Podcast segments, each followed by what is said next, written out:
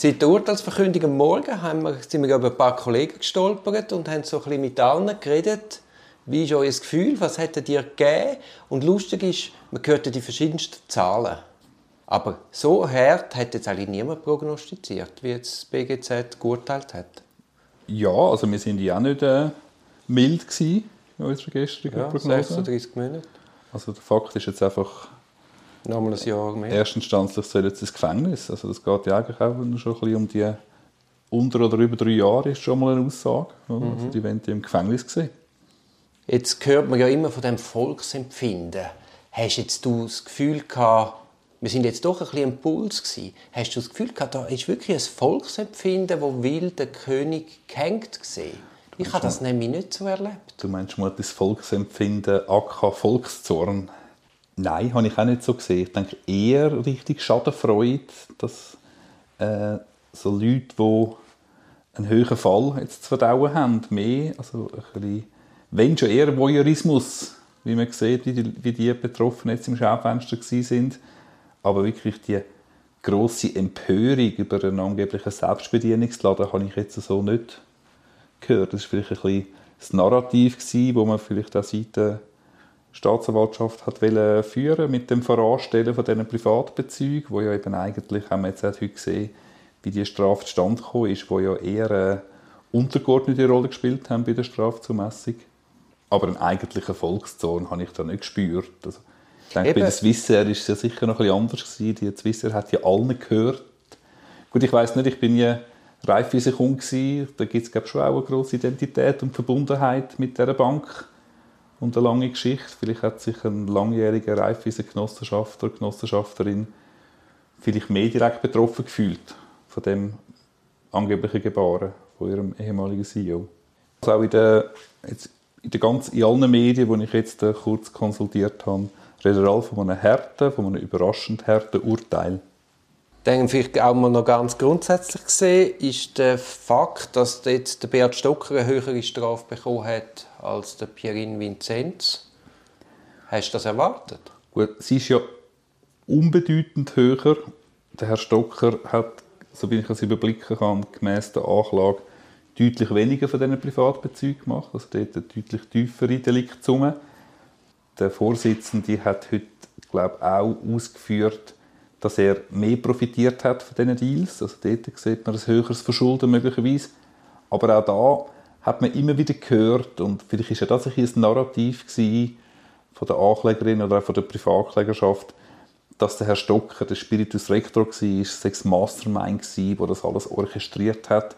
Und vielleicht bildet sich eben auch das jetzt ein bisschen in dieser höheren Strafe ab. Das ist zwar heute nicht so gesagt worden, aber vielleicht ist das auch äh, zwischen den Zielen mit dem Grund für die höhere Strafe. Wobei das jetzt Fabulation ist, aber ja, eventuell ist es so. Also das Motiv von Beat Stocker für das Interview in der NZZ war ja, gewesen, dass er sich genau von dem abhebt, dass er das Narrativ kann durchbrechen kann. Also muss man sagen, wenn deine Hypothese würde stimmen, ist ihm das nicht gelungen. Ja. ja, wenn die Hypothese stimmt, genau. Was gibt es zu der Urteilseröffnung an sich zu sagen? Wir haben es heute Morgen schon kurz angesprochen. Ja, es wird ja gesagt, das sei der grösste Wirtschaftsstrafprozess in der Schweiz in den letzten zehn Jahren. Ist Wir haben- wohl nicht. Wir haben das Dispositiv ist während 20 Minuten verlesen worden. Die gesamte Urteilseröffnung hat 45 Minuten rund gedauert. Also wir haben 25 Minuten Kurzbegründung gehabt. Finde ich jetzt ein bisschen wenig insgesamt. Es ist sowieso schwierig, dem zu folgen. Es ist als Außenstehender noch viel schwieriger. Man könnte sich überlegen, das ist ja wirklich auch ein bisschen das Wort, wie soll man das sagen, die Öffentlichkeit, als Volk. Und auch, wir haben auch mit zwei, drei Medienvertretern nachher geredet, Vertreterinnen, die auch nicht wirklich sofort rausgekommen sind, was es bedeutet. Das ist nicht einfach dem zu folgen, also vielleicht ein bisschen eine einfachere Sprache, sagen so, es ist jetzt der Sachverhaltskomplex und dann mit den Anklageziffern schon im Dispositiv jonglieren und das vielleicht in kürzeren Worten oder zusammenfassend vielleicht nochmal sagen, so betreffend Herrn Vinzenz, sehen wir die Schuld dort, dort und dort und die Schuld ist nicht bewiesen dort, dort und dort. Ja, Ja, ja, mit einem Verlesen von einem Dispositiv, gerade in so einem Fall, also das, das bringt einfach nichts. ich habe ja das heute Morgen noch kurz gesagt. ich finde, in so einem Fall ist es eben auch, soll es auch ein, ein Votum an die Öffentlichkeit sein. Und der Zweck ist jetzt mit dieser öffentlichen, mündlichen Urteilseröffnung, finde ich, nicht erfüllt worden. Es war mehr Pflichtübung. Ja, die mündliche Urteilseröffnung heute ist sicher nicht auf die Öffentlichkeit ausgelegt gewesen. Was, hast du gedacht, was denkst du für die Parteien? Können die etwas jetzt einfach aus diesen 45 Minuten mündliche Urteilseröffnung mitnehmen? Wie wärst du jetzt als Anwalt dort? Kannst du nur auf dieser Grundlage und auf dem Urteilsdispositiv nachher im Besprechungszimmer, im Kaffee, Klienten wenn dann sicher ein Debriefing, kannst du ihnen etwas mitgeben? Also nach den Ausführungen heute würde ich nicht viel mitnehmen Ich habe auch, es sind noch ganz viele Fragen offen. Also eben, man würde sagen, ja, wir müssen jetzt halt auf die schriftliche Urteilsbegründung warten und sicher mal Berufung anmelden, sich alle Optionen offen halten. Wie handhabst du das einmal? Wärst jetzt du heute im Gerichtssaal aufgestanden und hättest gerade Berufung zu Protokoll gegeben? Oder? Ja, also wenn man es vorher abgesprochen hat, könnte es in so einem Fall vielleicht sogar Sinn machen. Oder? Aber ich meine, der Lorenzerni hat ja dann draussen Statement vom Tag für mich gemacht und gesagt, Urteil ist falsch, nachher Prüfung. Und damit ist es eigentlich gesagt. Ja, beim Blattmann habe ich die Wortwahl ein bisschen unglücklich gefunden. Er hat gesagt, der Herr Stocker haltet sich für unschuldig und nicht, der Herr Stocker ist unschuldig. Ja, ist mir aufgefallen. Denn die Staatsanwaltschaft hat von einem differenzierten Urteil gesprochen. Von was hat er genau geredet? Ja, er hat einfach ein ein kurzes, ganz kurzes Statement gemacht, dass die Staatsanwaltschaft, äh, äh, dass man grundsätzlich, nein, genau, hat gesagt, die Strategie von der Staatsanwaltschaft sei aufgegangen. Also finde ich jetzt, muss auch nicht zwingend das ideale Statement sein. Das klingt ja wie ein bisschen, wir müssen strategisch denken, um so Vorwürfe durchzubringen. Und schon, ja, man hat jedenfalls so gesagt und, und ein paar haben gesagt, also er hat es gesagt und das ist natürlich nicht ganz korrekt, und ich bin nicht sicher, ob es der Herr Blattmann auch gesagt hat, ist natürlich die Frage, wird man in die Berufung gehen gegen das Urteil? Haben sie gesagt, wir müssen jetzt zuerst die schriftliche Begründung abwarten. Und natürlich muss man voran, das wissen selbstverständlich die Juristen, aber einfach jetzt so ganz nerdy, natürlich muss man schon, bevor die schriftliche Begründung kommt, muss man innerhalb von 10 Tagen Berufung zumindest anmelden. Also all die werden Berufung anmelden und insofern Berufung erheben. Also was ich schon gemacht habe, oder wenn du merkst, die Klientschaft gar nicht zufrieden, ich habe schon im Gerichtssaal während der mündlichen Urteilsbegründung per Inka-Mail Berufung angemeldet. Also dann, wenn sie quasi zurück im Büro sind, dann schon die Berufung auf, Anmeldung auf dem Tisch. Ja gut, das machst du einfach, dass du es erledigt hast. Erstens hast du es erledigt, zweitens vergisst es dann. Also vergessen, gut, hoffentlich nicht. Aber nein, es ist auch für den Klient. Der hat ja dann das Bedürfnis, nicht nur Objekt zu sein. Und ich finde das einmal noch gut. Und dann Joe aufstehen und sagen, ich erkläre Berufung. Ich finde das einmal ein bisschen lächerlich. Ja, ich habe es zwei, drei Mal schon gemacht, aber mehr, damit ich es gerade erledigt habe. Ich bin aber doch so ein bisschen unsicher. Bei ich habe immer bei der mündlich zu Protokoll Aha, Ja, dann weißt du nie, wie es wirklich Dann der Gerichtsschreiberin und Gerichtsschreiber doch noch mal angerufen, mhm. haben sie sein Protokoll und so. Das ist so, man hat nichts in der ja, Hand, nein, nein, man muss mehr so vertrauen. Ja. Ja, wie hast du den Umstand gefunden, dass der Dr. Äppli einleitend sich quasi wie schon von seiner mündlichen Erläuterung distanziert hat mit dem Hinweis, man könne das Gericht nicht darauf behaften? Das ist offenbar der Hinweis auf die bundesgerichtliche Rechtsprechung. Ja, ist eigentlich nicht, nicht zwingend nötig. Ja, und ich meine, hey, du verkündest jetzt ein öffentliches Urteil. Ja, dann steh an und erzähl. Das musst doch nicht schon sieben Schritte zurück machen. Hättest du dann vielleicht hinten können anrühren und sagen, ja, jetzt haben Sie das gehört, das sind jetzt die mündliche Kurzzusammenfassung. Ich verweise noch auf die bundesrechtliche Rechtsprechung. Dann ich gehe bisschen die mündliche Urteilsbegründung durch. Dann hat er dann gesagt, bei der Verwertbarkeit der vielleicht illegal erlangten Bankdaten Dort hat er gesagt, Artikel in Inside Paradeplatz seien nicht ursächlich für die Strafuntersuchung. Die Artikel seien viel früher gewesen, und dann hast du da noch Strafanzeige Also wie unabhängig voneinander, ja. Genau. Aber es ist schon klar, dass IP, also die Artikel in Inside Paradeplatz, haben ja wahrscheinlich schon gewisse Leute wachgerüttelt, worauf dann Taduno aktiv geworden ist und entsprechend ist das die Sache, die Bankdaten sind ja wohl sicher in die Strafanzeige eingeflossen. Also die Begründung habe ich jetzt, habe ich jetzt auch wieder ein paar Fragen hinten Ja, zumal es ja auch äh, so rechtswidrig erhobene private Beweismittel nach der bundesgerichtlichen Rechtsprechung so oder anders verwertbar bleiben aufgrund ja, ja. der Schwere. Das Eben. hat er aber glaube nicht gesagt, oder? Das hat er dann eben nicht gesagt. Hat er nicht gesagt. Das hätte er auch noch gedacht. Dass also, also das ist eigentlich das Hauptargument, was regen genau. uns auf, wir dürfen, aber dass man da mit einer zeitlichen Folge kommt. Das ist jetzt vielleicht etwas, was nicht so wird in der schriftlichen Urteilsbegründung stehen. Dann Stripclubs hat es Teil Freisprüche gegeben, Teil Schuldsprüche. Und das Gericht hat gesagt, dass sie Konsumationen bis höchstens 1000 Franken als von der Organtätigkeit als zulässig erachtet. Also Stripclubs-Besuche sind an sich okay, aber bis 1000 Franken lässt sich so etwas strafrechtlich rechtfertigen, dass man da einfach willkürlich einen Betrag nimmt. Ich habe das auch gehört mit diesen 1000 Franken. Ich konnte es aber nicht recht einordnen. Ich weiß jetzt nicht, ob mir der Vorsitzende richtig verstanden haben damit. Aber wenn dem so wäre, das kann man sicher, das kann man sicher keinen Unterschied machen. Das müsste ja wie im Gesetz stehen, dass es eine gewisse Schwelle gibt oder dass leichte geschäftsfremde Bezüge oder tiefe geschäftsfremde Bezüge strafrechtlich nicht relevant wären. Also, da haben wir immer noch das Tinder-Date 800 Franken. Gut, das ist, das ist glaube ich, unbestritten strafbar wie als Parkhaie.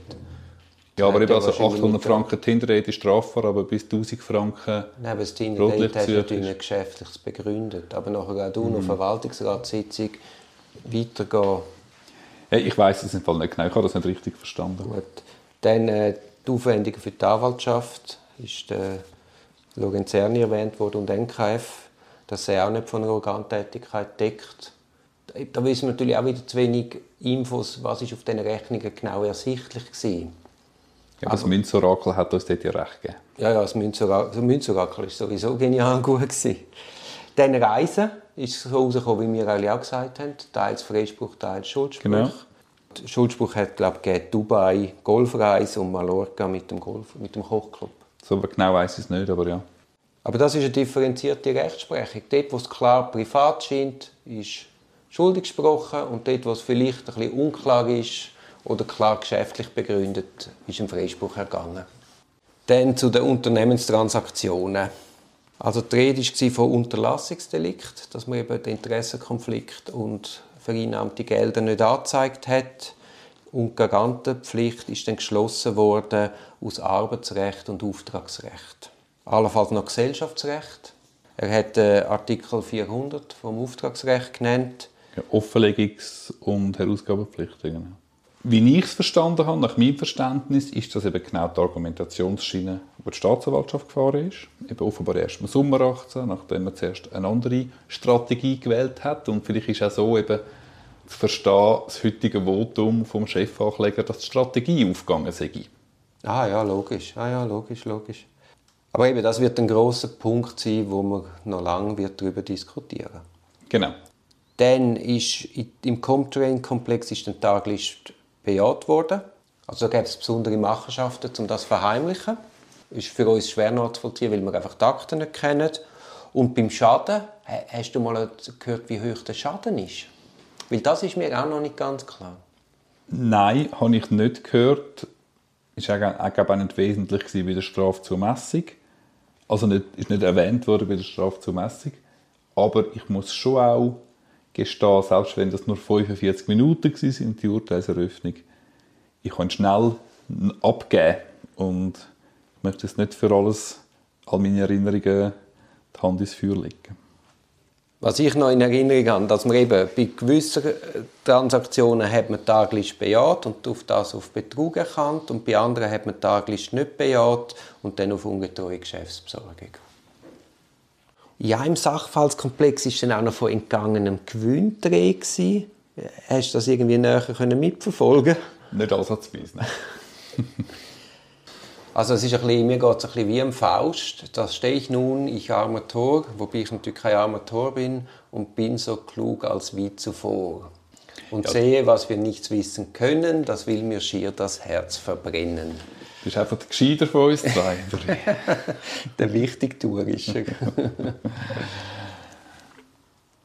Weiter ist zu erfahren, dass bereits 500 Seiten vom Urteil geschrieben sind.